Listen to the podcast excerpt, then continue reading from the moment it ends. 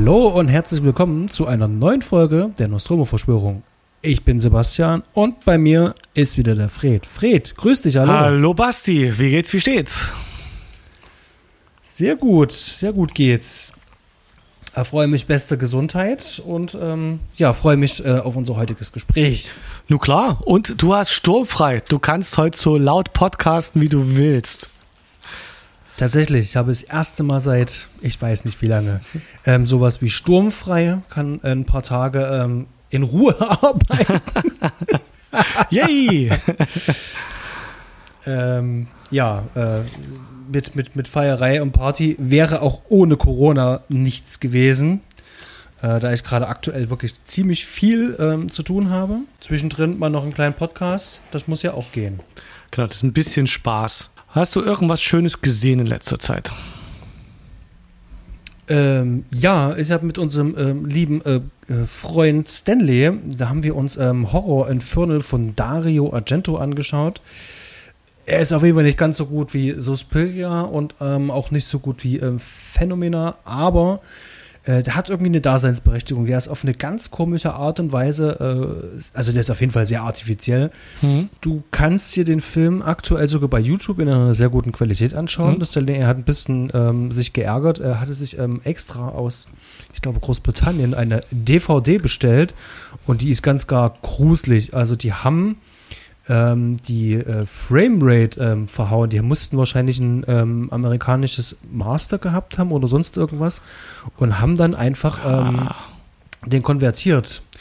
Ähm, und zwar von 24 auf 25 Frames. Und das haut dann immer nicht hin. Da fehlt dann sozusagen pro Sekunde dann halt immer ein Frame. Also es ist total merkwürdig abgehackt. Ähm, bei YouTube ist er in hm. relativ guter Qualität. Qualität. Ähm, es ist halt ein Argento-Film ähm, da weißt du eigentlich, was du bekommst.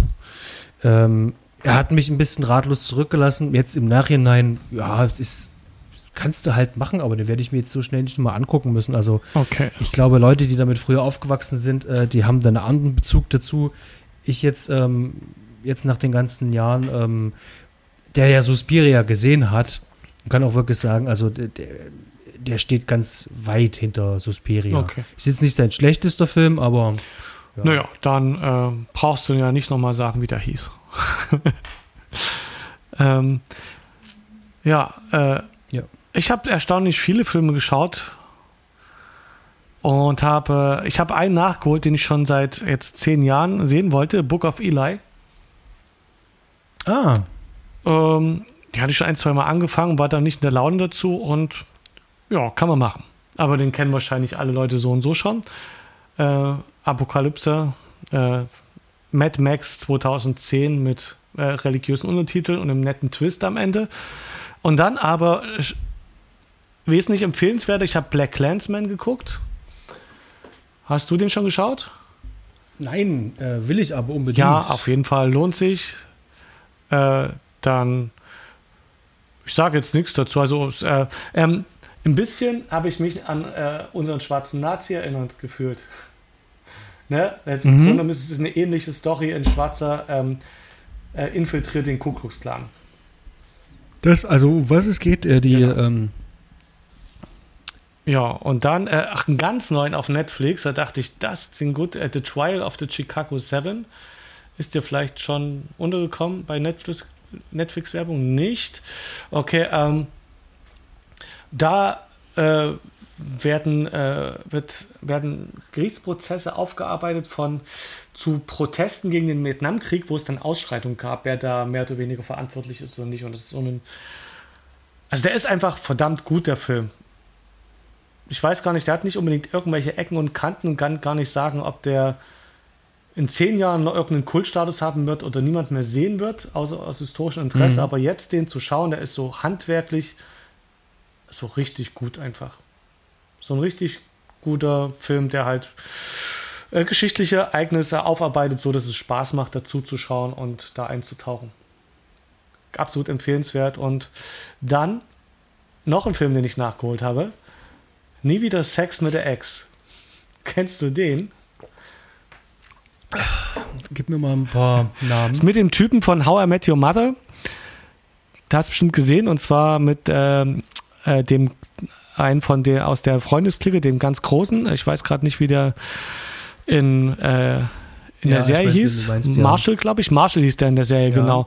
Und mhm. es ist eine Klamauk, also herrlich klamaukig, aber tatsächlich einer, den man kann, schauen kann. Das hatte ich nämlich auch letztens, kam der mir in dem Kontext nochmal unter, äh, dass jemand gesagt hat, den kann man sich schauen. Und da hat, das ist Jason Siegel, heißt der Schauspieler, der den Marshall spielt, der hat auch selber das Buch dazu geschrieben. Ah, okay. Macht's nochmal interessant, ja. Ähm, herrlicher Nonsensfilm. Also für die leichte Unterhaltung, kleine Sonntagnachmittagsempfehlung. Ja. Hm. Das okay. waren schon die erstaunlich vielen Filme, die ich geschaut habe. Ja, ich habe letztens auch ein äh, Experiment gewagt. Ich habe ähm, bei, ich war es bei Amazon, da war der äh, 98er Psycho drin, mhm. Psycho. Ja, ja.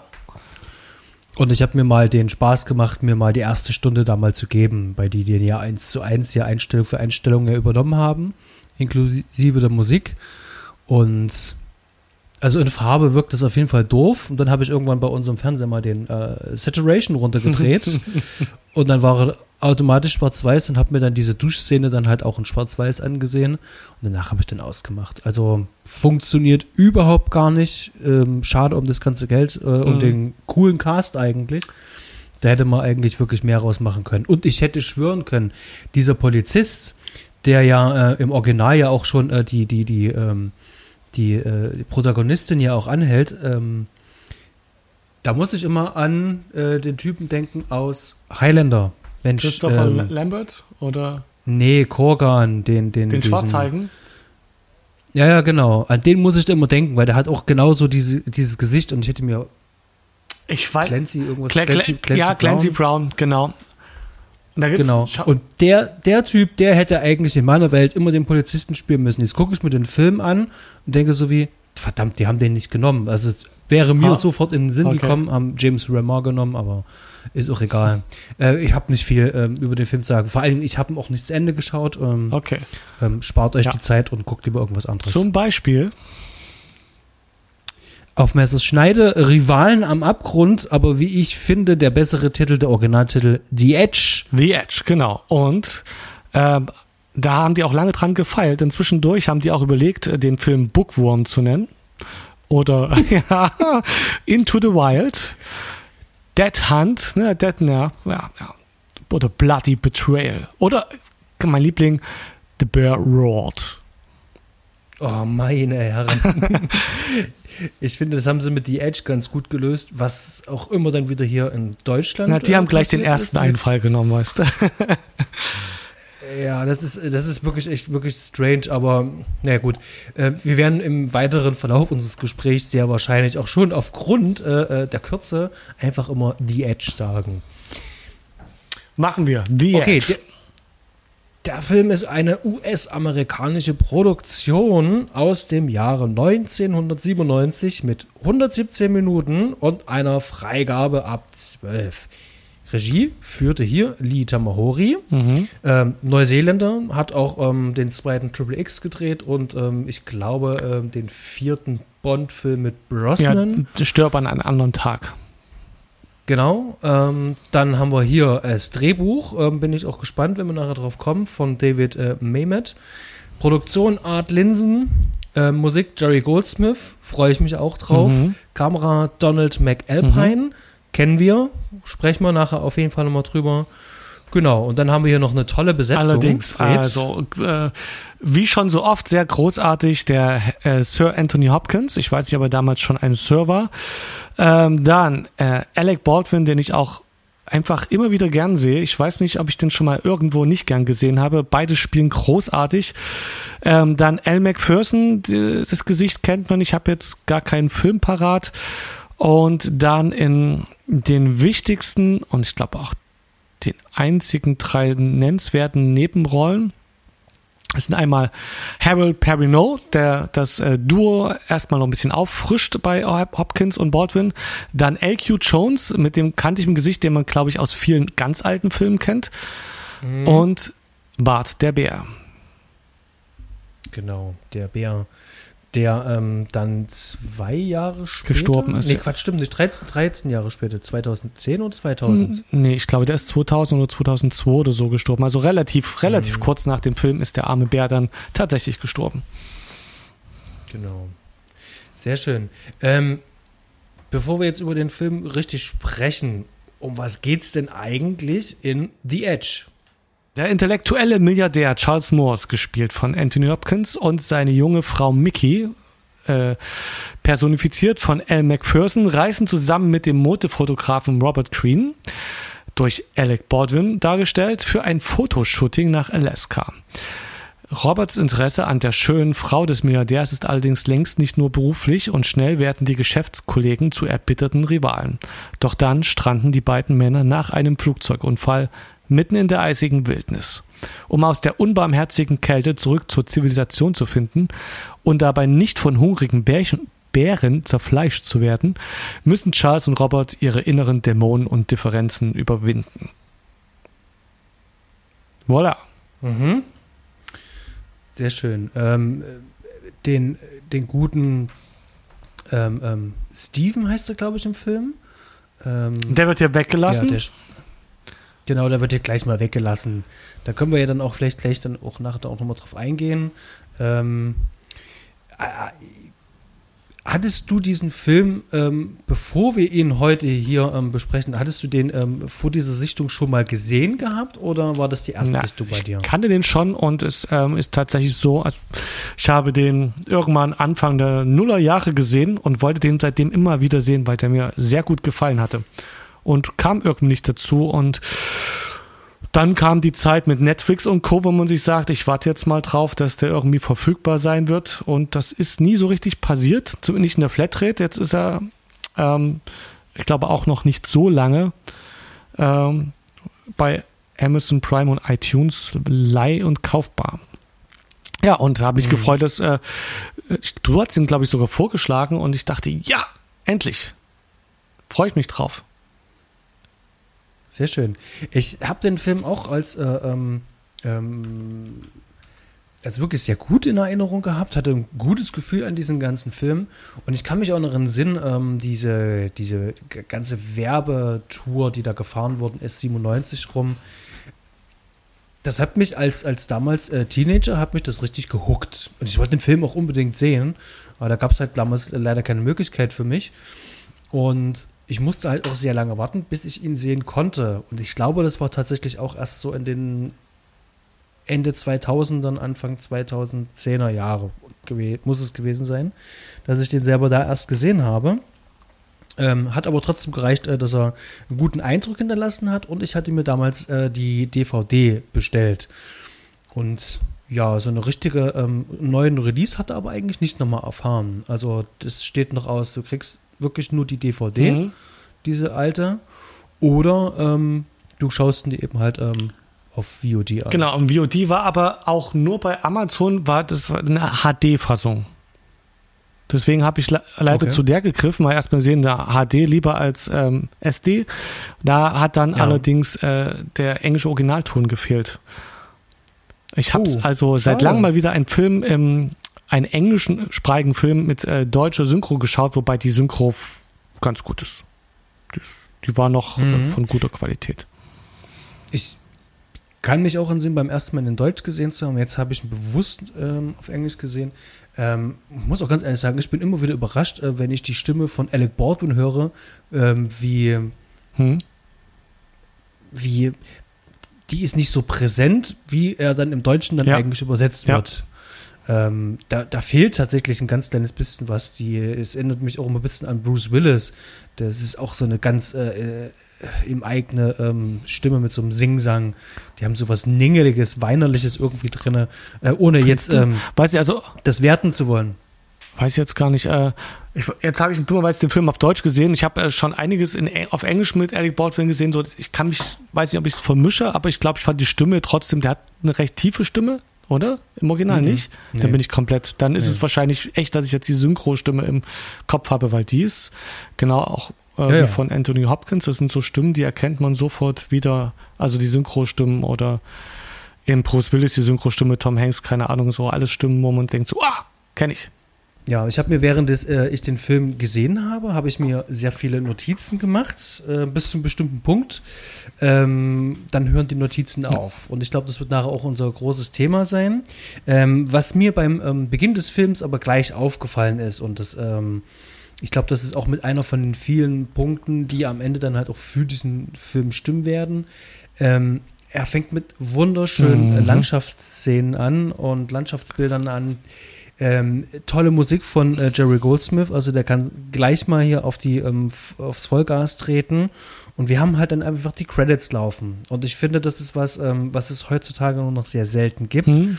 Richtige, schöne Opening Credits, ähm, wo jeder Name dann noch gewürdigt wird und äh, das auch schön mit eingebettet ist. Das hat mir einfach Spaß gemacht, das zu sehen. Der Film startet mit schönen, starken Bildern und bringt mich sozusagen schon in diese Naturgewalt, in diese ganze Kulisse mit rein. Und das finde ich gut. Wie hat dir denn der Anfang, die Credits gefallen? Ja, äh, ich schließe mich da vollkommen an. Ähm, Im Grunde genommen könnte man überlegen, ob die Landschaft nicht der eigentliche Star und äh, vielleicht sogar das mhm. eigentliche Thema des Films ist und die sich überlegt haben, lasst uns mal, ähm, der Film spielt zwar in Alaska, tatsächlich ist der aber in Kanada gedreht. Ähm, mhm. äh, und ich das ist ja auch ein beliebtes Highlight. Ich möchte auch gerne in diesen Banff Nationalpark, ähm, wo da das, das meiste gedreht wurde.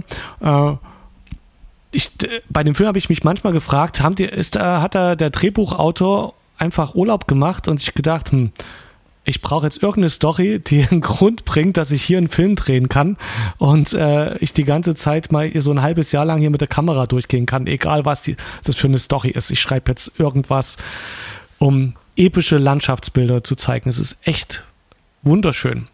Und äh, ja, dann mhm. genau das gleiche, sofort erste Sekunde von äh, Cherry Goldsmith fängt, glaube ich, gleich mit einer Thriller-Musik an. Also du, ne, es wird erst spät, ich blicke gerade, ähm, wie die ersten Bilder sind, ne, wie die mit dem Flugzeug da reinfliegen, ne? Ja, genau. Und äh, ich fand es gleich, also die Musik ist ziemlich, äh, liegt wirklich über dem Film drüber, die ist nicht dezent. Und äh, mhm die, die epischen Töne, die der später reinbringt, sind am Anfang gar nicht zu hören. Am Anfang ist es Thrillermusik, das fällt gleich auf. Also du hast diese epischen Landschaftsbilder, aber die ersten Töne sind eher Musik, wo du gleich an Psycho zum Beispiel denken müsstest oder an, also dir wird gleich gesagt, hier wird was Spannendes passieren. Das ist jetzt nicht einfach nur ein bisschen Bärensafari, das ist, mhm. hier passiert was. Was ich ganz vergessen habe, ähm, ist hier vielleicht in einem Nebensitz nur mit erwähnt, ähm, der Film ist ja anamorphisch gedreht und ich glaube, also ich glaube, also ich finde, es gibt einfach nichts Besseres, als mit so einem anamorphischen Objektiv so eine Landschaft einzufangen. Diese ganze Breite, diese ganze, mhm. ähm, äh, äh, diese ganze Gebirgswelt dort, die braucht eben halt wirklich ganz, ganz eine breite Leinwand. Und dafür ist das äh, äh anamorphische äh, Filmverfahren tatsächlich genau das Richtige dafür, das alles schöne Breite zu ziehen, damit man diese ganze ganze äh, Ebene da halt auch ähm, sieht, das ist toll. Es gefällt mir sehr gut.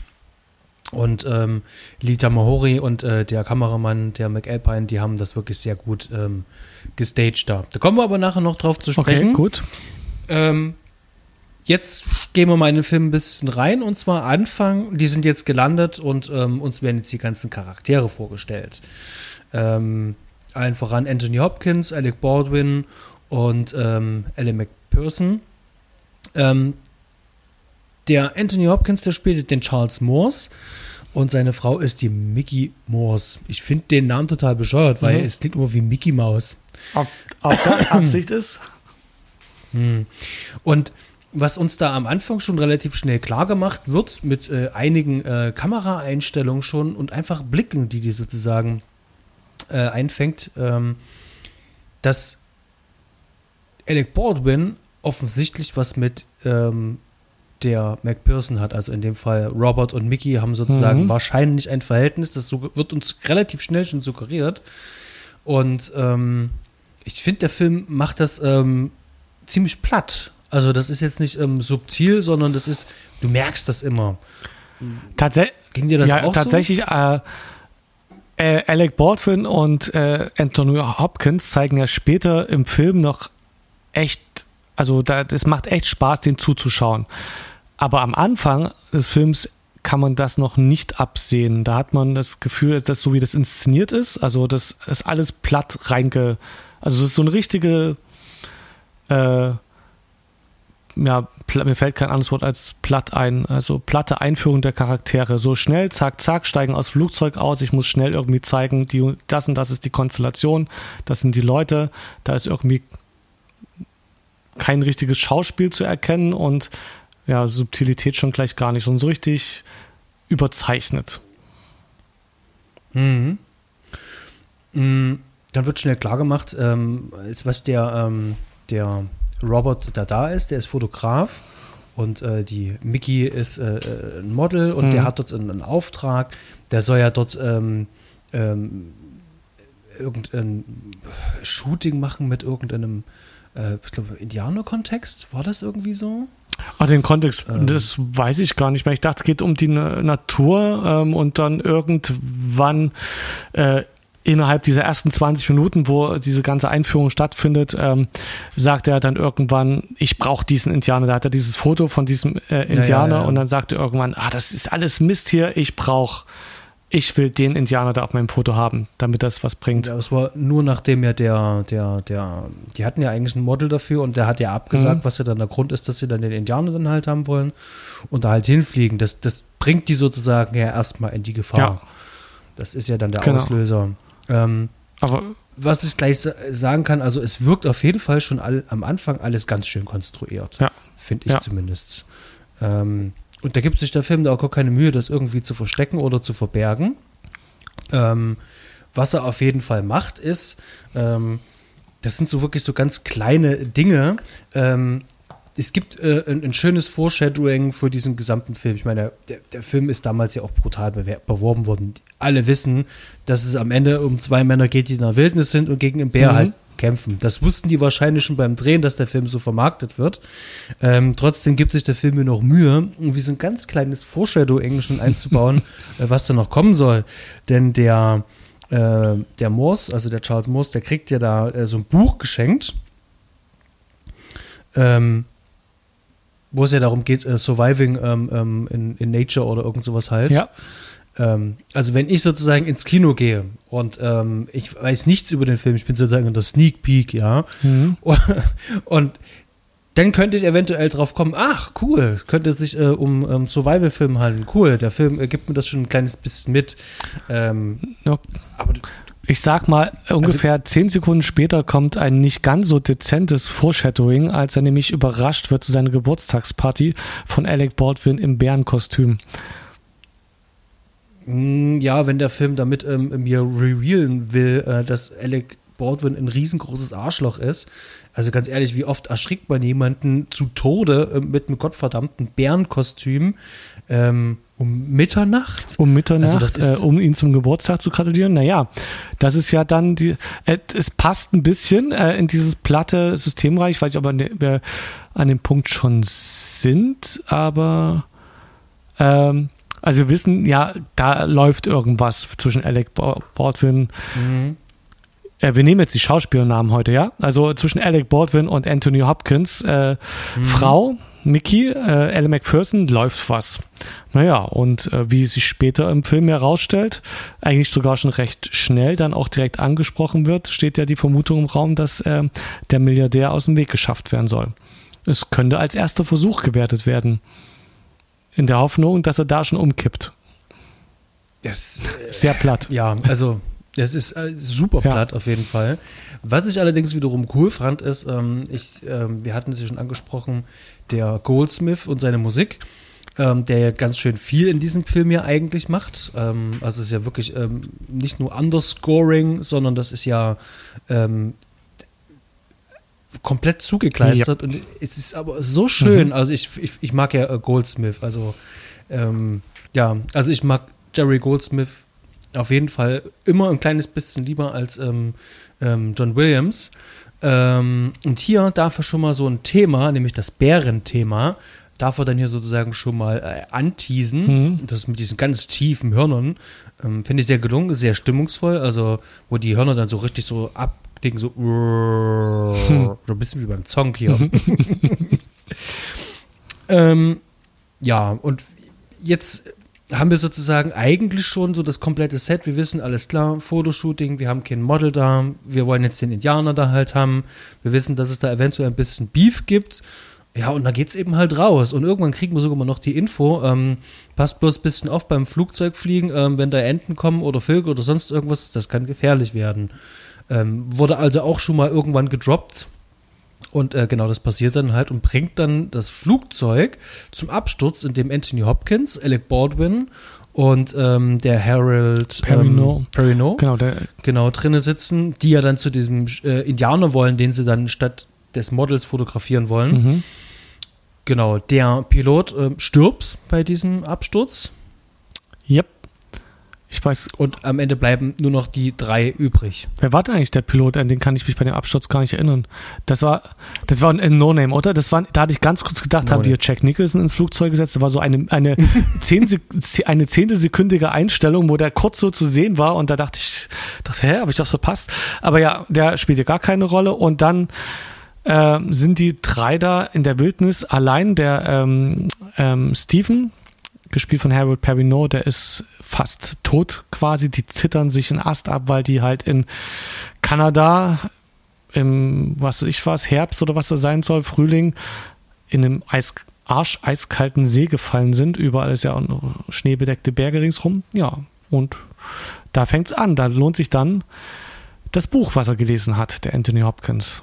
Der bis dahin als, äh, das haben wir so noch nicht gesagt, ne, als äh, von der Charakterisierung her eher der nette Milliardär ist. Es ist nicht der Onkel Dagobert, sondern Mhm. das ist eher der Bruce Wayne ohne, ohne, ohne Kräfte. Also der, der, das Weichei Bruce Wayne oder mir fällt gerade keine, ähm, fällt gerade kein anderer ein, auf jeden Fall sophisticated, jemand, der viel liest, viel weiß, ein sanftes Gemüt hat und wo man sich denkt, wie soll der zu seinen Milliarden gekommen sein, wenn man es ihm nicht geschenkt hat, der überhaupt nicht mit Durchsetzungskraft oder ähnliches, äh, durch ähnliches auftritt, sondern ja, also ich hätte es sinnvoller gefunden, das äh, zu sagen, es wäre ein Professor zum Beispiel in der Rolle oder, ne?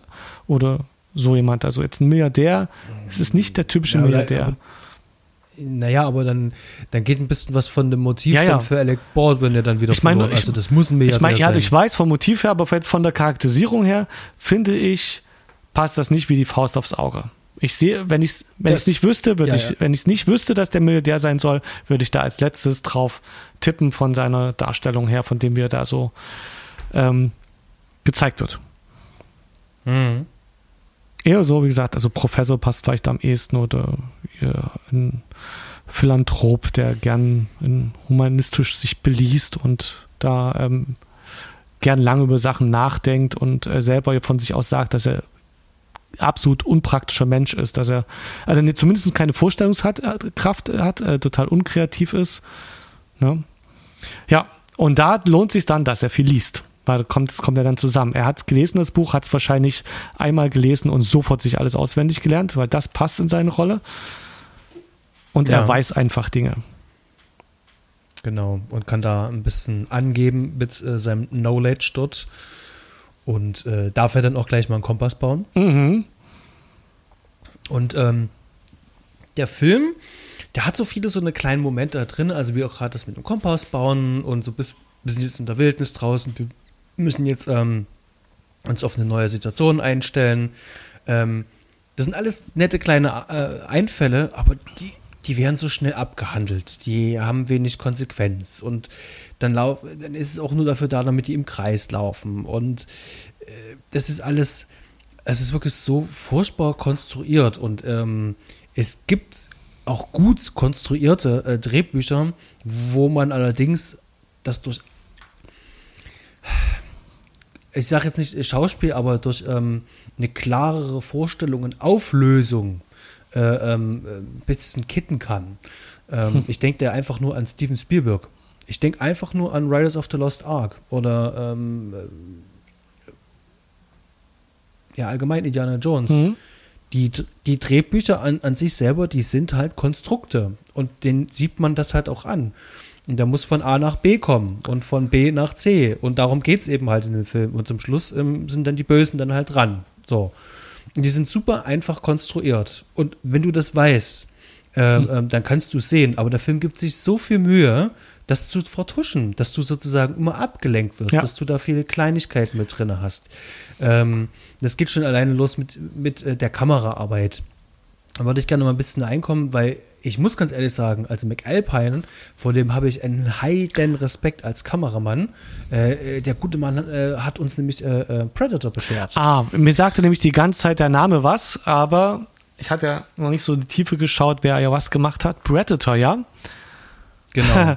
der, ähm, der gute Mann ist ja Australier und ähm, hat äh, mit Predator wirklich äh, in, in Action-Feuerwerk der 80er ähm, wirklich auf Celluloid festgehalten und ist dafür maßgeblich mit äh, verantwortlich.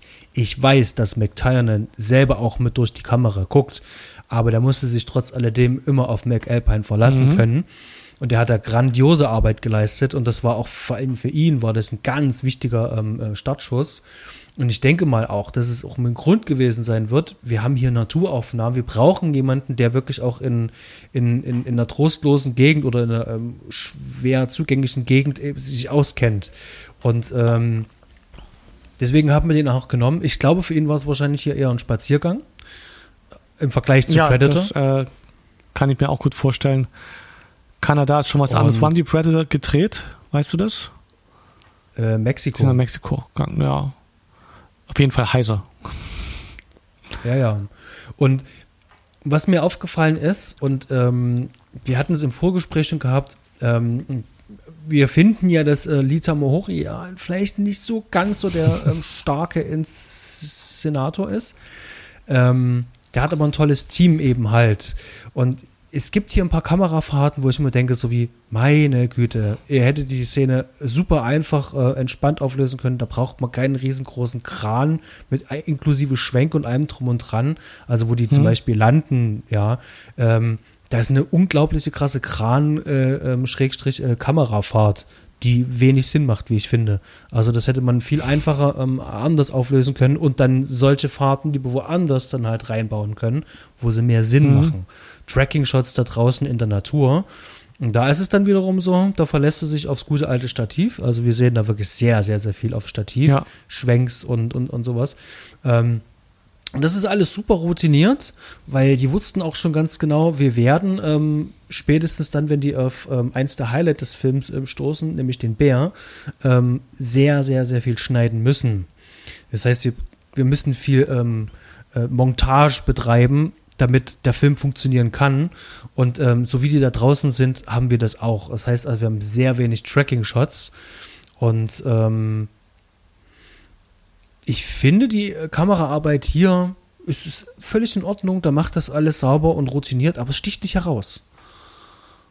Ja, äh, kannst du äh, für mich nochmal Tracking-Shots genauer definieren? Ich habe äh, ich weiß nicht, mhm. was ich habe da, der, äh, also Tracking, dass sie den mitgeht, die Kamera mit verfolgt oder was ist denn jetzt Tracking Shot? Genau, Tracking Shot ist nichts anderes als wenn die Kamera dem Motiv ähm, oder dem Darsteller, je nachdem, was im, im, im Vordergrund stehen soll, was sozusagen der Hauptblickpunkt für den Zuschauer ist, immer folgt, wenn die sich bewegen. Das heißt also, ich kann das machen, indem ich einen Schwenk mache. Ich kann aber mit denen auch laufen, wenn ich eine Steadicam habe und verfolge die äh, sehr lange. Oder man macht es eben halt mit Dollys, also auf Schienen.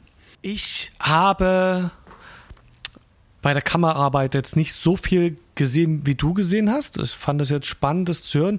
Mir sind äh, die langen Einstellungen am Anfang des, also immer wenn es um Natur geht, vor allem äh, mhm. diese Flugzeugfahrten äh, durch die äh, durch die Berge, dann ähm, dann habe ich äh, diese äh, Herr der Ringe Momente, nenne ich es jetzt mal, wo die eben zu dritt dann, nachdem die abgestürzt sind, ähm, sind die ähm, laufen die ja so schön so den Berg hoch und das sind so Szenen, die, ähm, die Peter Jackson in Herr der Ringe irgendwie richtig gut umgesetzt hat. Extrem episch. Äh, dann ja. zwei Jahre später oder sowas, äh, als Herr der Ringe rauskam. Und im Grunde genommen ist es genau das Gleiche, ohne das Feeling, was man dann so sieht. Ne? So, eine, so eine auf Stativ, wie du es gesagt hast. Ich habe das gar nicht so bewusst wahrgenommen. Aber jetzt, wo du sagst, genau das so auf dem Stativ, du siehst die Leute da langlaufen, gehen Berg hoch, Schnee im Hintergrund und ja, äh, wirkt aber mehr wie so eine Jugendwanderung, so vom Prinzip her so. Äh, mh, ansonsten habe ich das äh, zum Beispiel mit diesen äh, Kranfahrten, dass die überflüssig sind, habe ich nicht mitgekriegt. Äh, das, ist mir, das ist mir so nicht aufgefallen. Mir ist, äh, wo du jetzt gesagt hast, zum Beispiel, dass, da, dass man einiges kaschieren konnte, weiß ich halt nicht, ob das auf die Kamera zurückzuführen ist. Ich hätte es jetzt auf den Schnitt zurückgeführt, zum Beispiel, wo die ähm, äh, im Kreis laufen. Mhm. In dem Moment, wo die sagen, hups, ist ein Kreis, im Laufen, äh, Kreis gelaufen, kommt die irgendwo.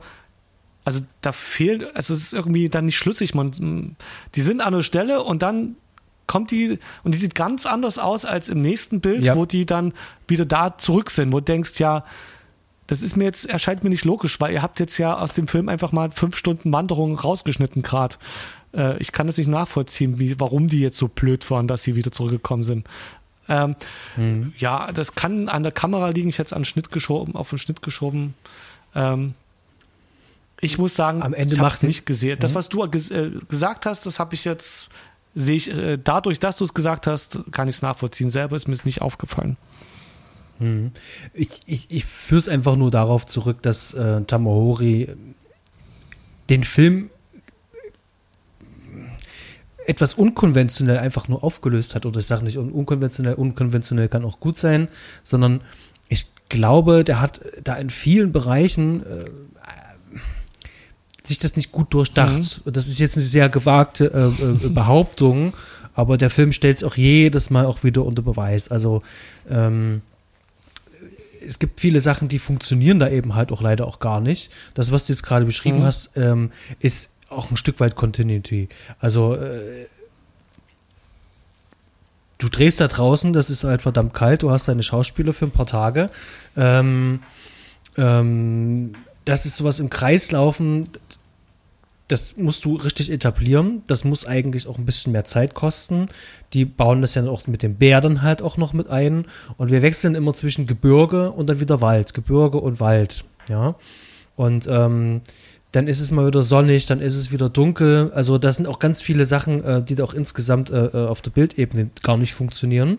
Ähm, beim Weißen Hai zum Beispiel hat es mich nicht gestört, dass es dann auf einmal hell oder mhm. dunkel ist. Also es ist grau oder sonnig in dem Fall. Und hier ist mir das dann nicht, nicht bewusst aufgefallen, aber irgendwie merkt man, irgendwas stimmt halt auch einfach nicht.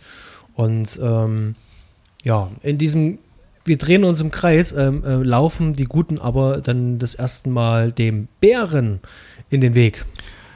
Dem Bart, dem Bären. Ähm,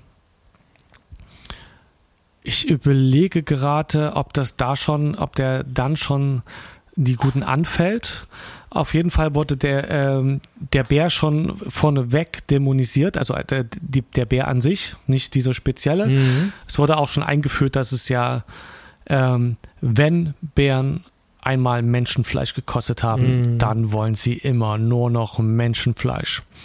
Ähm, ich habe hier auch eine lustige Notiz mhm. aufgeschrieben. Ähm, der Film baut seine eigene Bären-Horrorvorstellung eigentlich hier auf, die ganze Zeit.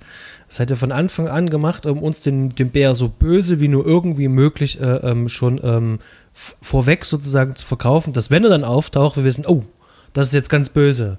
Und ähm, jetzt mal ganz ehrlich, Hand aufs Herz, fandest du diesen Bären in seinem Auftreten böse? Also äh, nur als er dann angefangen hat, äh, Stephen an seinem Bein durch die Luft zu wirbeln. ähm, das ist was äh, anderes, aber, aber bis dahin, bis dahin ähm, ist es ein knuffiger, großer Braunbär. Mit mhm. Knopfaugen, der da schön wuschelig einfach durch die Landschaft läuft. Also es, äh, äh, da gibt es keinen ja, kein Grund, der läuft, äh, ja, der läuft halt ganz nett durchs Bild. Ähm, ich bin jetzt allerdings ähm, ich, äh, was mir jetzt gerade fehlt, bei, äh, ist, wo ist es das erste Mal, dass der ähm, auf die zukommt? Ist das nicht gleich schon beim ersten Mal, wo der die äh, sieht, dass der anfängt, die zu jagen? Ja, da, da müssen dann einen Baum ähm, umkippen und dann über so einen. Genau, das ist gleich, das, es wird schon gleich eine Jagd draus gemacht, ne? Ja, genau. Wie gesagt, die laufen da dem halt schon über den Weg dann sind die dann irgendwann an einem Fluss und dann kommt irgendwas und das ärgert mich mit am meisten an den ganzen, ganzen äh, an dem gesamten, oh meine Güte, das ärgert mich am meisten an diesem Film mhm. und zwar ähm, der, der den Steven spielt, der Herbert äh, Perrineau, dass der hier wirklich der Quotenschwarze ist. Also jetzt mal ohne Quatsch. Der hat wirklich tatsächlich nur dazu beigetragen, die Story voranzutreiben. Ja. Und dann muss er aus der Geschichte rausgeschrieben werden und wird äh, dafür genutzt, äh, um die Gefährlichkeit dieses Bären halt unter Beweis zu stellen. Und wird er eben halt ähm, unappetitlich ähm, dann halt da äh, zerstückelt halt. Und ähm, dieser, Charakter, dieser Charakter, der ist so furchtbar angelegt, nämlich hysterisch dann auch noch. Ja. Ähm, und ich habe mir gedacht, warum? Das macht gar keinen Sinn. Ich brauche jetzt hier keinen hysterischen Charakter. Also das ist, also vom Drehbuchschreiben, also das ist wirklich sowas, das ist mir super sauer aufgestoßen. Und dass er dann natürlich dann auch noch der Quotenschwarze halt ist, das war dann einfach nur so ein, pff, meine Herren. Es, es fällt extrem auf. Ich in der Filmhistorie könnte es sein, dass das, äh, dass wir jetzt 20 Jahre später das schon anders gewohnt sind. Ich würde sagen, in den 90ern war das immer noch relativ üblich. Und ich, ich musste bei der Szene musste ich an Scream denken. Ähm, und Scream war doch auch um 97 rum, oder? 96. Und da gibt es doch auch, die labern ja auch da ganz viel auf der Metaebene über Film und da gibt es da auch die eine mhm. Szene, wo der sagt, der Schwarze stirbt immer zuerst. Mhm. Genau. Ja. Ähm, das war damals auch schon bekannt und das wurde auch damals ähm, ähm, auch schon mehrfach auch, ähm, ja. angesprochen. Also es war auch schon in den 80er war das halt auch schon Thema. Ähm, der Film macht es eben halt trotzdem noch. Ähm, finde ich, ähm, damals war man schon so weit, da auch drehbuchseitig da halt auch schon einzugreifen. Man hätte es definitiv anders machen können. Ich fand es auf jeden Fall doof, auch wenn es noch eine nee, andere nee. Zeit war. Also ich möchte das nicht entschuldigen. Ich habe mich nur äh, für mich selber gerade gefragt, ähm, sind die noch im, in der Masse drin, so wie es halt alle anderen auch machen und hätten es nur anders mhm. machen können oder waren alle anderen schon äh, weiter und haben äh, da mehr auf eine Gleichberechtigung geachtet und äh, oder das nicht so klischeehaft zumindest unter, abzuhandeln und die haben waren hinterher der Kulturentwicklung. Da war ich mir jetzt unsicher und ich hätte gedacht, in den 90ern war es schon immer noch recht genauso. Da waren alle anderen Filme einfach genauso und äh, der Film sticht jetzt aus der Masse nicht schlecht heraus zu den anderen, sondern es waren einfach alle in dem Thema so beschissen. Es, no. äh, es, es, stößt auf jeden Fall auf. Es ist so richtig plakativ. Es ist äh, ja. furchtbar. Genau. Ähm, überspringen wir mal vielleicht zwei, drei Einstellungen noch. Ähm, er wird dann gefressen. Mhm. Ähm, und da habe ich eine Frage. Und zwar, als der sich dann ähm, selber ja verletzt hat, der blutet ja dann. Keine Ahnung, wie der das gemacht hat. Da sollte er eigentlich bloß irgendwas schnitzen. Dann hat er sich dann mit ja, diesem so Stock dann, äh, aber so brutal tief da, da halt rein. Was, was zum Teufel hat er da gemacht? Ja. Und jetzt kommt der Punkt, äh, wo auch meine Frage hin äh, abzielt. Alec Baldwin soll dann ähm, dieses Stück Stoff, äh, soll der ja dann vergraben. Irgendwann später hängt das aber im Baum. Und jetzt meine Frage: Hat Alec Baldwin hier schon vor, den Bär anzulocken, damit der eventuell die anderen frisst, aber ihn dann halt nicht und er kann dann schnell wegrennen? Ähm, weil du kannst mir nicht erzählen, dass er das äh, äh aus Vergesslichkeit hingegangen hat. Also hat hm. ja schon ein Ziel. Aber ist das wirklich sein Plan? Denkst du das? Ähm, aus Sicht vom Ende des Films, wenn man den Rest gesehen hat, kann ich mir das vorstellen. Zu dem Zeitpunkt habe ich es nicht gedacht. Aber dann bringt er sich ja selber ja auch in Gefahr, also in große Gefahr. Und vielleicht hat er gedacht, wenn der Bär erstmal satt ist, kann er in Ruhe nach Hause laufen. Aber der Bär könnte auch ihn zuerst das fressen. Stimmt. Also mir geht es halt einfach darum, äh, der kann ja von überall hierher kommen und er könnte das erste Opfer sein. Also es macht keinen Sinn und das äh, ist in dem Film ja auch so ein ne Nebenthema, Dinge, die keinen Sinn machen. Äh, das, genau. das, erschließt sich gar nicht. Könnte, ich könnte mir genauso gut vorstellen, dass es absolut unbeabsichtigt ist und selbst im Schnitt nicht aufgefallen ist, dass die äh, sagen, er soll es vergraben und tatsächlich haben sie es im Baum gehangen und haben vergessen, dass sie gesagt haben, dass es vergraben werden soll. Irgendwie so. Ich weiß es nicht. Was? Ja? Das habe ich nicht verstanden. Das ist ein Filmfehler, ist ein Continu Continuity-Fehler, dass sie äh, vergessen haben, dass sie das gesagt haben, er soll vergraben werden. Oder und es glaubst nein, du nicht? Das, dann, nee, das, also sowas. Äh, ähm, okay, na, dann, dann muss es so sein, dass das intendiert ist und es ist einfach nicht glaubhaft. Dann hat er das vor genau. und es ist einfach schlicht nicht glaubhaft. Mhm. Mhm. Genau. Dann haben wir die Angriffsszene und danach äh, sind wir dann wirklich bei diesem Punkt beiden, sprich Anthony Hopkins und Alec Baldwin, sind jetzt auf sich alleine gestellt. Mhm. Die beiden thematisieren jetzt sozusagen nochmal ähm, ein kurzes Gespräch, was es kurz zu dem Absturz gab, nämlich ähm, wie wollen sie mich umbringen und dann stürzte das Flugzeug ab. Ähm, und das wird jetzt hier nochmal thematisiert. Ich fand es einen cleveren ähm, Schachzug, jetzt hier vom Drehbuch zu sagen, Mensch, wir machen das jetzt so.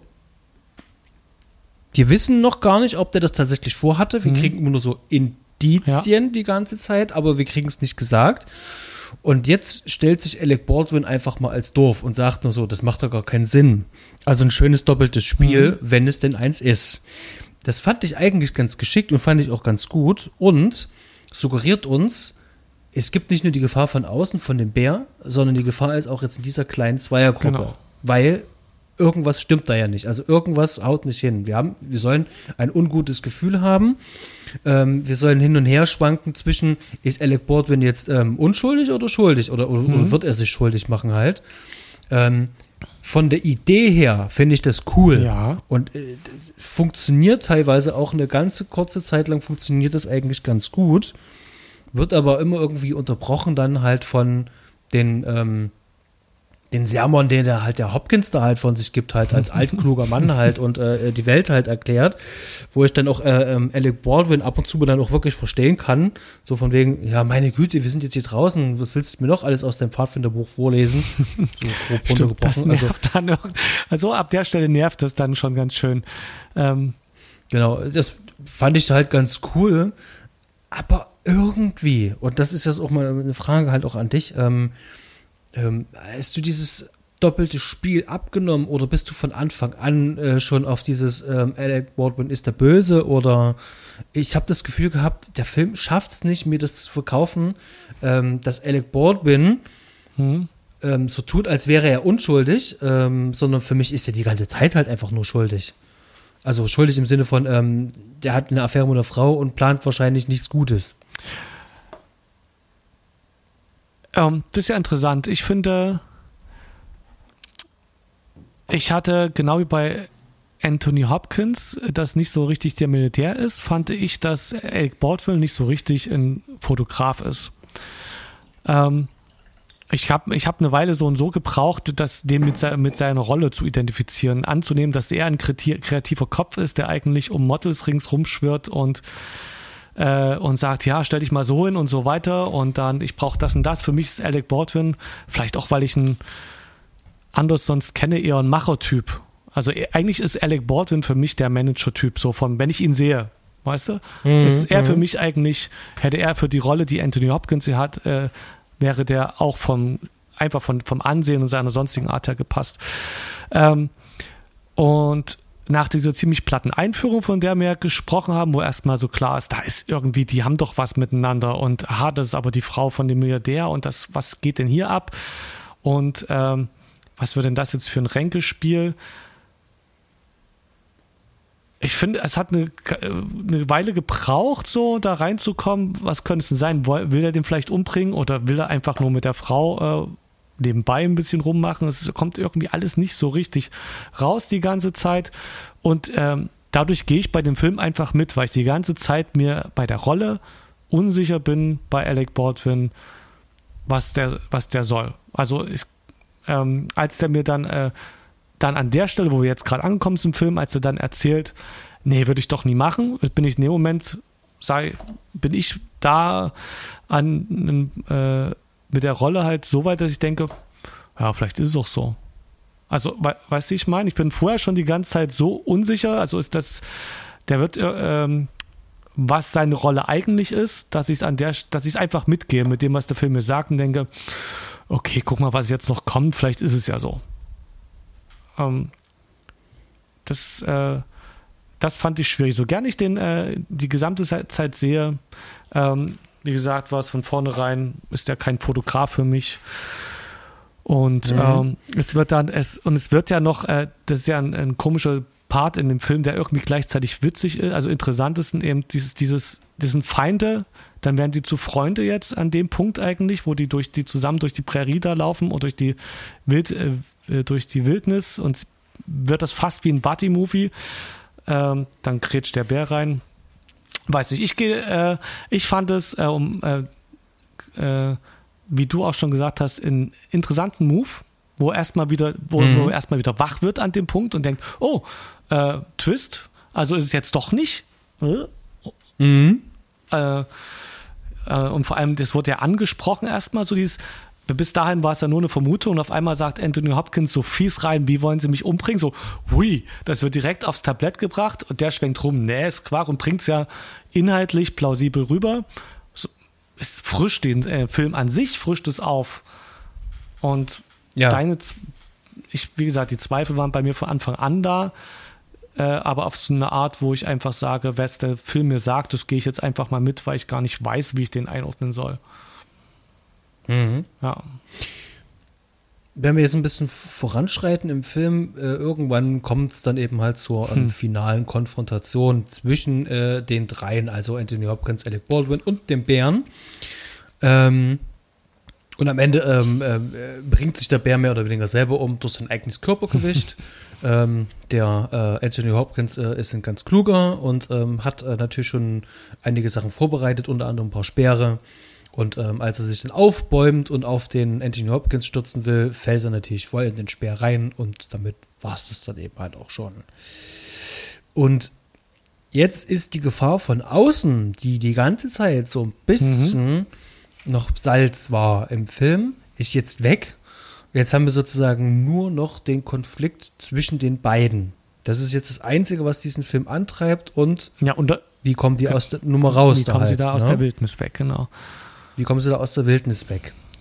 Ich habe viele Kritiken gelesen, die dann halt auch äh, geschrieben haben, ab da ähm, fällt der Film dann ähm, hinten runter. Ich finde nicht, dass er komplett hinten runterfällt, aber es fehlt ein bisschen was. Ja, das ist der Punkt, äh, wo mich der Film verloren hat. Also eigentlich, ich war ich habe diesen Film angefangen, habe mich sofort wohlgefühlt. Das ist einfach das ist ein 90er-Film mit schon äh, fast noch einer 80er-Abenteuer-Attitüde. Äh, da ist in dem Film, es geht mit halt Abenteuer, Indiana Jones-Feeling, was auch immer los. Ich habe mich bis dahin in diesem ganzen Film, trotz aller Unlogik und alles, was wir jetzt bemängelt haben, einfach wohlgefühlt und gedacht, es macht Spaß. Dann kommt diese Bäres Totes-Szene mit, ähm, ich weiß gar nicht, ob das kam ja auch direkt vorher mit dieser äh, mit dieser Schaukel aus, äh, aus Baum, äh, äh, gespitzten Pfählen, die, diese mhm. Äh, am Seil baumelnden spitzen Pfählen, die ihm entgegengeschleudert werden, da, da war ich bei Predator auf einmal. Ne? Mhm. Passt auch mit, äh, ähm, mit dem Kameramann zusammen, so wie die Ohrensache mit die eine Uhr, die die L. McPherson ja Alec Baldwin schenkt, ist die gleiche, die auch James Bond hat. Ähm, das äh, kehrt halt alles, das sind so ein, nette, ähm, nette Mischmasch. Und dann kippt der Film, hat der Film mich einfach verloren. Obwohl ich habe den heute auch die zweite Hälfte nochmal so im Schnelldurchlauf nochmal geschaut ab da ungefähr, mhm. weil ich nach dem Film dachte, ich habe einfach, ich bin, ich hatte das Gefühl, ich knicke weg. So, so vor mhm. Interesse mhm. halber, mein, mein, mein Fokus ja. geht weg. Und ich hatte dann ein bisschen Angst dann äh, hier vor, vor unserer Show, dass ich vielleicht was verpasst habe dann ab dem, weil ich vielleicht unaufmerksam war, habe den relativ spät auch geschaut ähm, und musste dann nochmal reinschauen. Und jetzt im Retrospektiv aber ist der zweite Teil trotzdem nicht schlecht, der ist immer noch schön, ähm, aber die Spannung ist raus und es kommen noch, glaube ich, 45 Minuten fehlen immer noch von dem Film. Und mhm. Entschuldigung. Und das ist witzig. Eins noch, man hat das Gefühl, nach diesem Bären ist der Film, Film eigentlich vorbei. Also man hat das Gefühl, mhm. den Höhepunkt gesehen zu haben. Bitte. Genau. Ich hatte nämlich das gleiche Gefühl. Mir ging es nämlich ähnlich. Ich hatte nämlich äh, mein Telefon. Eigentlich habe ich das nicht neben mir liegen, wenn ich einen Film schaue. Ich habe es meistens im anderen Zimmer oder komplett aus. Mhm. Hier hatte ich es aber neben mir liegen, um dann halt noch mal ganz kurz was nachzuschauen über den Film. Gefährlich. Denn ich habe wirklich zehn Minuten, ähm, ähm, während der Film lief, was über den Film gelesen. Heißt also, ja. wieder zurück die zehn Minuten, um mir die noch mal die zehn Minuten noch mal anzuschauen und habe festgestellt, ähm, dass ich da nicht so reingesaugt werde. Der Film gibt sich keine Mühe, da an der Stelle mich wieder reinzuziehen. Und jetzt kommt ja dann eigentlich die große ähm, Gegenüberstellung ja. in dieser Hütte, ja. Ähm, das muss doch eigentlich eine riesengroße, krasse Szene sein. Das muss, ähm, das muss bedrohlich sein, das muss düster sein, das muss, ähm, da muss Krachen ähm, Weißt du, was ich meine? Ja. Also da, da muss richtig viel Tiefe halt rein. Und man muss den richtig, äh, äh, diese dunkle Seite von Alec Baldwin müsste man jetzt eigentlich spüren. Aber nichts. Die bleiben alle gleich. Wir sehen Alec Baldwin, wie er sich ein bisschen betrinkt. Und äh, Anthony Hopkins spricht dann das aus, was wir denken sollen. Genau. Nämlich, ähm, ach, willst du dich betrinken, damit du mich äh, abknallen um kannst? unsere Zuhörer, die den Film jetzt nicht präsent haben, kurz abzuholen. Ähm, Al McPherson hat äh, Anthony Hopkins und Alec Baldwin diese jeweils eine Uhr geschenkt. Wir wissen, dass in Mhm. der ähm, äh, Uhr für ihren Mann eine Gravur drin ist, für meinen besten, liebsten Mann, so eine, ich glaube, eine goldene ähm, Klappdeckeluhr, ich, ähm, hier Taschenuhr. Taschenuhr und äh, und jetzt äh, sind die in dieser Hütte und ich habe selbst beim zweiten Mal habe ich den Moment nicht mitgekriegt, selbst beim zweiten Mal gucken heute, wo dieser Zettel herkommt mit dieser Rechnung für diese Gravuren. Auf jeden Fall hat keine Ahnung. Ich weiß und er hatte ihn irgendwie in der Hand. Ich weiß, Ich weiß nicht, ob der die Handtasche hatte. seiner Frau die ganze Zeit dabei hatte oder ich hab's. Ähm, ist mir aber dann heute wieder aufgefallen, auf einmal ist ein Zettel in der Hand und da steht die Rechnung drin. Eine Gravur für den liebsten Mann äh, der Welt und dann nächste und Mhm. dann direkt runter Gravur, andere Ohr. Danke für all die tollen Nächte. Ja, so super plakativ. Das geht, Schön. das geht echt. In ja. your face. Ähm, da, und die beiden überspielen das aber grandios. Also trotzdem haben wir den an sich zu, also einfach den Schauspielern zuzuschauen macht trotzdem Spaß. Es wird nur durch den Inhalt und dadurch, dass sonst nichts passiert, als dass die grandios in die Kamera gucken oder an der Kamera vorbeigucken, passiert halt nicht viel. und ist dir das aufgefallen? Der entscheidet sich doch, diesen Zettel doch dann zu verbrennen und haut ihn doch dann ins Feuer. Hm? Nee, Und dann hat er den eine Minute später Nee. wieder in der Hand. nee. So ist mir nicht aufgefallen. Wie gesagt, da war der Okay. Fokus war äh, ganz Mhm. schön weg. Ähm, Und ganz, ganz ehrlich, das ist wirklich, was ich gerade gesagt habe. Ich finde das, ich finde das, ich finde das, das müsste eigentlich Ja. die Szene sein. Das müsste der große Reveal sein. Also diese große, wir decken jetzt diese, diese ganze ähm, ähm, Verschwörung oder was weiß ich, was dahinter steht. Das decken wir jetzt auf und das passiert alles gar nicht. Das wird mir alles so, ähm, so, so, so lauwarm auf so einem Tablett alles serviert. Ähm, wir sind gar nicht involviert. Ähm, wir uns wir müssten eigentlich ein bisschen mehr Suspense-Momente hier bei dem Film eigentlich in der Hand bekommen. Wir brauchen manchmal ein bisschen mehr Wissen ähm, oder müssen ein bisschen mehr an der Nase rumgeführt werden. Also mich hätte zum Beispiel interessiert, würde jemand wie David Fincher ähm, so einen Film inszeniert haben, ja, dann wäre das hier äh, äh, der absolute tiefste, schwärzeste Punkt. Ja, also da ist der Bär sozusagen noch ein, ein, ein Spaß halt dagegen.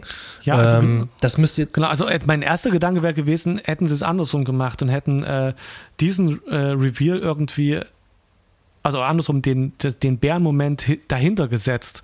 Weil irgendwie fühlt es sich ja an, als hat man seinen Orgasmus quasi schon gehabt und jetzt kommt irgendwie das Bedeutsamere, was aber irgendwie lascher präsentiert wird, weißt du? Also so vom Gefühl her. Der Höhepunkt war da und jetzt kriegen sie es nicht hin, das nochmal zum Höhepunkt aufzu, äh, zu steigern. Ich kann mir vorstellen, weil ich auch gerade als gesagt habe, wie, wie wäre es, wenn das äh, Fincher gemacht hätte. Mhm. In meinem Kopf braucht es den Bären nicht so lange. Das ist meine Bedrohung am Anfang, Mhm. um sozusagen die Natur ähm, oder die, die Naturgewalt ein bisschen krasser darzustellen. Also damit ich äh, dem Zuschauer klar machen kann, das ist hier äh, ähm, nicht einfach so durch den Wald spazieren gehen oder so, Mhm. sondern ähm, du musst die das ja spürbar, also dem Zuschauer spürbar machen, dass das gefährlich ist, obwohl es so schön aussieht. Kann ich mir schon vorstellen. Und dass der Regisseur einfach sagt, oder der, auch der Drehbuchautor, der Konflikt zwischen den beiden, das ist auch gleichzeitig das Highlight. Also auch dieses Setting da in diesem Haus, was man da machen kann. Und dass jemand, ähm, der dieses Ziel hat, mein, dieses Haus ist sozusagen das Highlight, wo der Film hingeht, muss ich doch darauf hinarbeiten. Aber der Film ähm, hat mit dem Bären sich da ein bisschen was kaputt gemacht und den Bär sozusagen so lange thematisiert und den, den, den Bär ins Zentrum gerückt, obwohl der da gar nicht hingehört. Weil der Konflikt zwischen diesen beiden, der gehört eigentlich ins Zentrum. Ja. Und ähm, der verschiebt sozusagen ähm, die ganze Zeit eigentlich immer seinen, seinen Fokus. Wo geht die Reise eigentlich hin? Das, genau, den ganzen Anfang, bis der Bär halt tot ist und dann fehlt ihm auf einmal die Substanz, weil den Rest gar nicht so aufgearbeitet hat. Dann passt das wieder, was ich, was ich auch gesagt habe, dass am Anfang ist einfach so ein bisschen unklar. Es wird eben immer nebenbei, die flirten, also Alec Baldwin, Al McPherson, und dann ist die aber wieder ganz super nett zu ihrem Mann, dann wird er mal erschreckt, aber und alle, haben sich doch irgendwie lieb. Dann auf einmal kommt mal zwischendurch dieses, sie wollen mich, also, obwohl es ist ja dann nach dem Bär, ne, dass er, sie wollen mich umbringen. Da kommt das erst aufs Tapet, dieses, äh, dass da aufs Tablett, dass, äh, dass da wirklich noch viel mehr schwelt, dass es nicht bloß, dass sie nicht bloß eine Affäre hat und der sich fragt, haben die vielleicht eine Affäre oder nicht, sondern dass es hier darum geht, ihn abzuservieren. Das ist ja, das schwelt halt bis dahin nicht, sondern also, sondern, also nicht richtig, sondern es ist so total unter der Oberfläche und wird immer wieder durch den Bären übertüncht. Ist halt, mhm. ist halt das einfache zu inszenierende äh, Dingens, weil so ein Bär ist einem ja nun mal klar. Das, äh, davor kann man schon mal Angst haben. Da braucht man nicht viel machen. Den brauchen wir erstmal nur zeigen, auch wenn du vorhin gesagt hast, der sieht erstmal nicht so böse aus. Mhm. Aber trotzdem weiß jeder, der einen Bär sieht, so, dem will ich nicht zu nahe kommen. Ja. Ähm, diese diese ähm, äh, Hausszene, um darauf zurückzukommen, äh, also diese Hütte eigentlich mhm. mehr, viel mehr, ähm, die wird ja abgeschlossen, ähm, indem ja Alec Baldwin dann Anthony Hopkins mit dem Gewehr zwingt rauszugehen und will ihn dort erschießen und landet allerdings selber in so einer Bärenfalle. Und wird da unten halt auch aufgespießt. Jetzt ist eigentlich für mich sozusagen dieser Part ähm, dieses Twists halt einfach vorbei. Und jetzt hätte, hätte, wir sind zwar nicht bei Wünschte was, mhm. aber jetzt hätte man einfach sozusagen auch die negative Seite von Anthony Hopkins schön rausarbeiten können. Einfach nur ähm, die Genugtuung ähm, ja. oder einfach nur, äh, dass da ein Plan dahinter steht, von wegen, ich wollte dich genau da halt haben. Ähm, und ich habe das schon lange beobachtet oder sonst irgendwas, das mir sozusagen jetzt wie so eine Art da wäre noch mal, halt da wäre noch mal, das wäre ein David Fincher Twist gewesen, jetzt zu sagen, ich habe dafür gesorgt, dass wir überhaupt auf diese Bär, äh, dass wir überhaupt hier rausfahren und ich habe für den Flugzeugabsturz mhm. gesorgt. Das wäre zwar auch ja, nicht ganz logisch schon, gewesen mit diesen mhm. Enten, die man hätte organisieren müssen, die ins Flugzeug in den Propeller fliegen. Aber ähm, da sehen wir mal, hätte man vielleicht so organisieren können, dass es so kommt, dass Anthony Hopkins als eigentlich Bärenkund, also als Bärenjäger, als kundiger Bärenjäger sich rausstellt, der das alles abgesprochen hat, um ihn dahin zu bringen, damit er, dass er in der Bärenfalle landet. Mhm. Ja.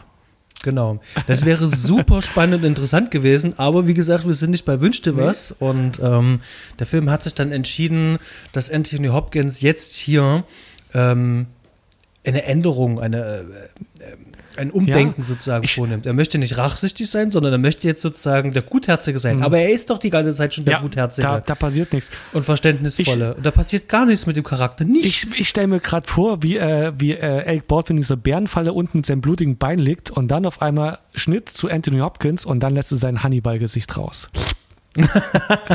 und dann auf einmal hast du diesen Schwenk zu. Jetzt gibt's mhm. richtiges Bärenfleisch zu essen. Äh, ja, nee, äh, Anthony Hopkins ist die ganze Zeit der Gute. Der macht den, den kleinen Wandel, den er am Anfang durchmacht, ist der vom, äh, vom Professor-Typen, der alles weiß, zu dem, der es auch schafft, sein Wissen mal anzuwenden in der Praxis. Hm. Und Alec Baldwin wird vom Macher zwischendurch zum Weichei ein bisschen. Hm. Aber das war's. Und, ähm, und jetzt, jetzt das, was jetzt in den letzten Minuten dieses Films passiert, äh, dass die beiden dann noch ein bisschen in der Wildnis so ein bisschen rum tapern, ähm, noch ein bisschen mit dem Boot rumfahren, noch ein paar ähm, Gespräche miteinander haben, nur damit dann Alec Baldwin dann sagen kann, dass es ihm leid tut und als dann der Hubschrauber ankommt, äh, stirbt. Ähm, das lässt mich absolut ja. kalt. Das ist so, der Film ist da in eine völlig komische Richtung gegangen, die ich nie sehen wollte und vor allem auch nicht erwartet habe. Und ähm, da finde ich, also vor allem, weil auch Anthony Hopkins sein Charakter keinerlei Änderungen großartig macht. Keinerlei. Also, der hat schon die Erfahrung gemacht, dass er ein paar Leute ähm, dort verloren hat, aber für mich ist der Typ ja eigentlich der gleiche ja geblieben. Und äh, auch äh, du leitest nicht mit, mit dem, ich meine, mit dem nachvollziehbaren, äh, also dem hätte man sämtliche Rachegefühle ja abgenommen. Und an keiner Stelle in diesem äh, Film hat man das Gefühl, dass der wirklich sich in dem extrem was regt. Der guckt mal nachdenklich in die Kamera. Also, mhm. wie gesagt, so gern man den zuschaut und so ein bisschen auch äh, bei Anthony Hopkins aus kleinsten Augenregungen was nachvollziehen kann, aber dass da mal irgendwie so ein äh, so ein Verzweifeln richtig zu sehen ist, so wie, oh, ich glaube, meine Frau vögelt mit dem Typen. Vielleicht wollen die mich sogar umbringen, dass da richtig Angst zu sehen ist. Das ist halt nicht der Fall. Und am Ende leidet man dann auch einfach nicht mit. Alec Baldwin war von Anfang an das Arschloch, leidet man auch nicht mit. Mhm.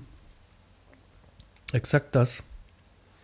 Ja, und äh, dann gibt es ganz zum Schluss sogar mal noch, ähm, die Presse ist da, ein Empfang, die Frau steht sozusagen erhöht auf diesem ähm, ähm Haus dort da, ähm, Hauseingang. Er kommt an, sieht wieder gut gekleidet mhm. aus ähm, und hält noch eine kleine äh, Mini-Rede dann halt ähm, und gibt ihr dann noch die Uhr bedeutungsschwanger dann in der Hand. Und ich denke mir so, meine Herren, das Ende hätte wirklich funktioniert, wenn Anthony Hopkins ähm, Alec Baldwin eigentlich da draußen absolviert ja. hätte und dann einfach nur wirklich äh, als Einziger zurückkommt und sie wissen lässt, ich wusste das halt auch alles, ne, äh, irgendwie sowas halt. Also das wäre wirklich was, ähm, da hätte ich mich einfach nur gefreut, dass er eine Charakterwendung macht, aber eben halt, eine, naja, eine andere. Und so kommt er jetzt halt in und ähm, ich, das ist so eine ganz komische Haltung, so eine ähm, selbstgefällige, so eine selbst, ähm, ja doch so selbstgefällig. Äh, das gibt mir überhaupt gar nichts. Das ist ja. auch echt nicht schön. Das, ja. Also, es ist nicht schön, das ist Quatsch, sondern es ist so uninteressant. Das trifft es eigentlich. Ja. Stimme ich dir zu? Sind wir, haben wir eigentlich den Teil auch quasi abgehakt. Äh, dass ich kann sagen, der Film ist bis zu dem Punkt, wo der Bär erledigt wird, macht der Spaß. Ab dem Moment, mhm. wo die da äh, die extreme Predator-Maschinerie äh, im Arnie-Style auffahren, denke ich mir so, okay, ist halt das Action-Finale, passt schon irgendwie, ist eigentlich schon eher witzig als spannend, aber nee, gehe ich mit. Und dann, als sie dann den Bären braten und vor allem mit, mit wunderschönen Fellanzügen auf einmal dastehen, wo äh, an diesem Bärenfell kein bisschen Blut mehr zu sehen ist, wie auch immer die das hingekriegt haben, in einer halben Stunde sich das zusammenzuzimmern und dann diesen Robinson Crusoe-Outfit auf einmal dastehen. Ab da ist der Film, äh, ist halt die Spannung raus. Und ab da ist es halt mhm. halt noch ein bisschen Landschaftspornografie. Ne? So. Und man folgt der Story und denkt sich, oh, gucken, was passiert. Kann nebenbei auf dem Handy ein bisschen was lesen, verpasst nicht so viel. Mhm. Ja. Ist trotzdem schön. Ähm, ja, äh, bis, aber bis, äh, zu, bis dahin ist es gut und ich mag auch Bart den Bären einfach. Also ich finde, es, äh, die haben meiner Meinung nach äh, bis äh, vorher und bis zu Revenant hat man, glaube ich, nicht so intensiv, nicht viele intensive Filme äh, mit so einer Bären-Action gesehen, die mir jetzt einfallen würden. Die, der Bär? Direkt selber? Der Bär selber ist, äh, ist da viel, man sieht, äh, oh, der habe ich schon ewig nicht mehr geschaut. Mann, ist das lang her. Ja, ist ja auch ist aus, ist aus den 80ern, ne? Achso, das äh, ja, genau. ähm, da sind nur, bei da sind, glaube ich, bloß am Anfang und am Ende Menschen dabei, ne? Bei der Bär. Und mhm. es gibt, glaube ich, noch einen anderen, wo äh, auch mit einem Mann zusammen. Ähm, aber das sind ja, das ist ja eher Tierfotografie, ja, so wir beobachten den Bären, ne? Es ist äh, nett nee, zusammengeschnitten. mit Narration. Und dann wird ja, was drüber also erzählt. Der, ja, also da ist schon ein bisschen was passiert, also da gab es schon ein paar Sachen. Ja, ich habe, ähm, weil ich wusste, ich habe bestimmt was übersehen, habe ich gesagt, nicht so viele. Ja, ja. Es gibt, äh, da gibt's, also Bären sind einfach mal krass unberechenbare Tiere. Mhm. Ähm, und da ist das schön, ähm, das mal äh, da einen Film gesehen zu haben, wo Bären so im Mittelpunkt stehen. Da, also ich habe ja selber Bären auch schon live gesehen. Kann ich ja einmal, das wäre jetzt der Anlass, mal kurz die Welt wissen zu lassen. Ich habe Bären live gesehen und zwar bei mir am Zelt in den USA. Und es war ein spannendes Erlebnis. Da wird einem ein bisschen anders. Und mhm. ähm, auch die Angst, die man da hat vor Bären, ist schon was anderes, wenn du da überhaupt in Bear Country, wie es da schön heißt, also nördlich von Salt Lake City da unterwegs bist und dann auch noch zeltest dort. Ähm, beliest äh, gerade, wenn man das, wir haben das bisher nur einmal gemacht, beliest dich vorher und aufpassen, die so und so muss dich verhalten, so und dann schaust dir alles durch. So und so viele Tote gibt es durch Bären pro Jahr und du darfst halt, das und das darf nicht passieren, äh, sei möglichst laut, wenn so ein Chrisley einfach mal ein bisschen trantütig vor, vor dir auf den Waldweg läuft, dann war es das. dann hast du eigentlich mhm. schon Pech gehabt. Es sollte schon 100 Meter Abstand mindestens sein und dann immer noch richtig verhalten. Beim Zelten, ich meine, wir haben in Yellowstone gezeltet, da waren so nachts um die 0 Grad im Sommer. Und du solltest halt im Zelt nichts haben, was irgendwie Gerüche haben, sich haben könnte, weil ähm, die Bären halt, und da also wenn Bären einmal sich daran gewöhnt haben, in, Mensch, in menschlichen Siedlungen oder in Zelten was zu finden, was lecker sein könnte, dann machen die das mhm. wieder. Und da kommt ja diese Menschenfleisch-Story her aus The Edge. Nur, dass es mhm. äh, so nicht begründet ist, weil Menschenfleisch ist denen eigentlich ziemlich egal. Aber die stehen total auf Zahnpasta zum Beispiel oder auf halt äh, Futter, was man eben so, äh, was man mit sich rumschleppt. Also Blut ist denen eigentlich total egal, soweit ich weiß. Kannst du das trifft vielleicht auf Haie zu.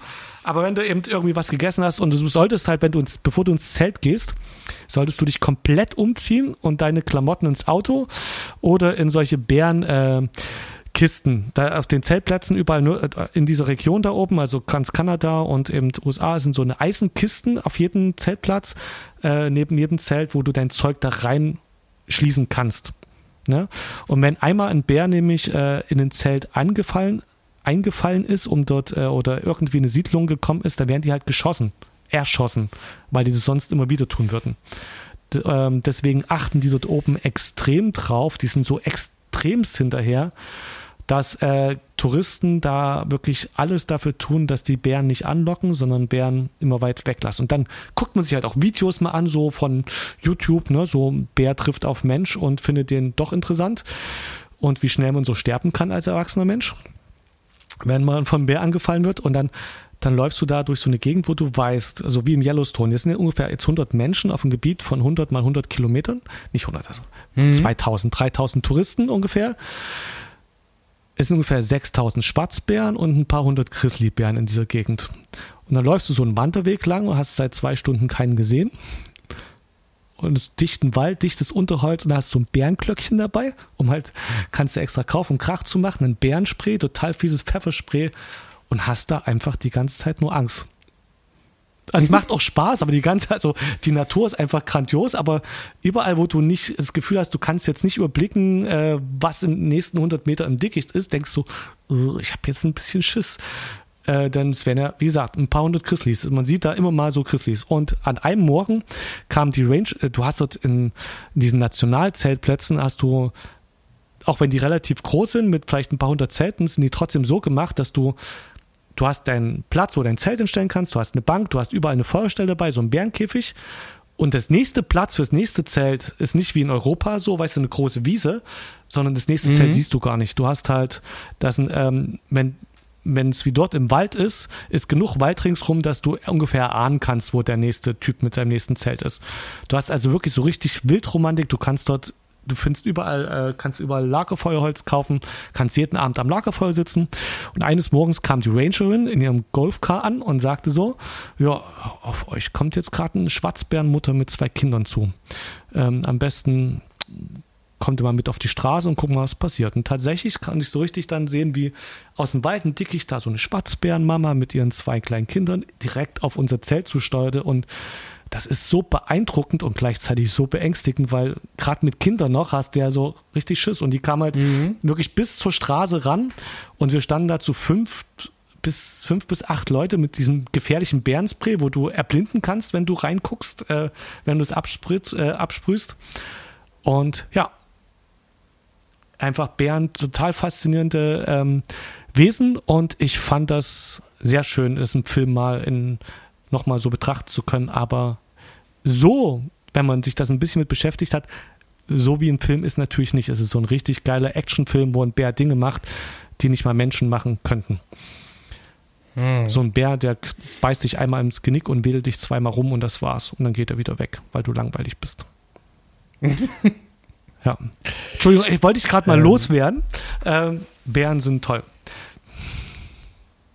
Sehr schön, schöne Anekdote und auch ein bisschen äh, äh, was von deinem ähm, Urlaub dazu hören. Du warst ja damals ja äh, drei Wochen. Ja, ne? drei Wochen. Ja, ja, Lust drum. Mhm. Ähm, sorry, äh, lass uns mal schön. den äh, Film abschließen. Äh, ja, ich wollte nämlich eigentlich noch sagen, ähm, nachdem wir jetzt ja dann doch recht viel über das Offensichtliche gemeckert haben, nämlich über das Drehbuch ja. und was da eigentlich nicht so funktioniert, haben wir aber schon am Anfang gesagt, dass wir den Film jetzt dann irgendwie doch mögen. Und äh, ihr habt es gehört, also wir, wir, wir, mögen die Optik von dem Film, wir mögen die Darsteller, die sind auch irgendwie magisch. Ähm, ich sehe die auch gerne, ich sehe Eric Baldwin gerne, ich sehe äh, Hopkins gerne. Die beiden matchen auch ganz gut. Die haben eine coole Chemie trotzdem auf der Bühne. Die Musik von, von Goldsmith, die, die rundet das Ganze ab und da sind auch wirklich ein paar schöne Kameraeinstellungen dabei, die einfach wirklich Spaß machen. Und das ist auch was, ähm, da kann ich mich auch mal zurückfallen lassen. Da kann ich ähm, mich einfach ein bisschen ähm, berieseln lassen. Das ist jetzt äh, äh nicht das große intellektuelle Kino. Ne? Ähm, und irgendwie hatte eine tolle Stimmung. Kein herausragendes Werk, aber ähm, schön solider Film, der, der, schön anzugucken ist, gefällt mir. Ähm, ganz kurz, ich habe hier was rausgefunden, das, das muss ich dir noch mhm. vorlesen. Mhm. Und zwar der, der Hans Schifferle von der Süddeutschen, der äh, hat 1998 ähm, befunden, dass äh, Tamahori ein genauer, packender Film gelungen sei, der in seiner einfachen Struktur einige Geheimnisse verbirgt. Tamahori könnte zu einem der letzten Auteurs Hollywoods werden, in der Reihenfolge von Andrew Martin, Robert Aldrich und John Huston. Mhm. Nein, ja, maß, auf gar keinen Fall. Maßlos übertrieben. Also, nein, auf gar keinen Fall. Und ähm, da ist auch nichts davon, also von genau den drei zitierten ist nichts, nee. auch wirklich auch gar nichts davon auch zu sehen. Und ähm, das krankt tatsächlich hier ähm, sowieso schon an dem stark konstruierten Drehbuch, als aber auch ähm, an der Inszenierung von Tamahori. Ähm, sei es drum, ähm, ich kann den Film trotzdem empfehlen, weil das ist so, den kannst du dir Samstagabend anschauen, den kannst du dir am Sonntag anschauen, den kannst du dir am Dienstagabend anschauen. Also irgendwie, der geht immer weiter eben halt nicht, der ist auch teilweise auch unaufgeregt und ähm, hat ein paar Spannungsmomente mit drin. Ähm, ich finde den nicht schlecht, ich finde den nicht super gut. Also, das ist wirklich was, ähm, kann ich empfehlen.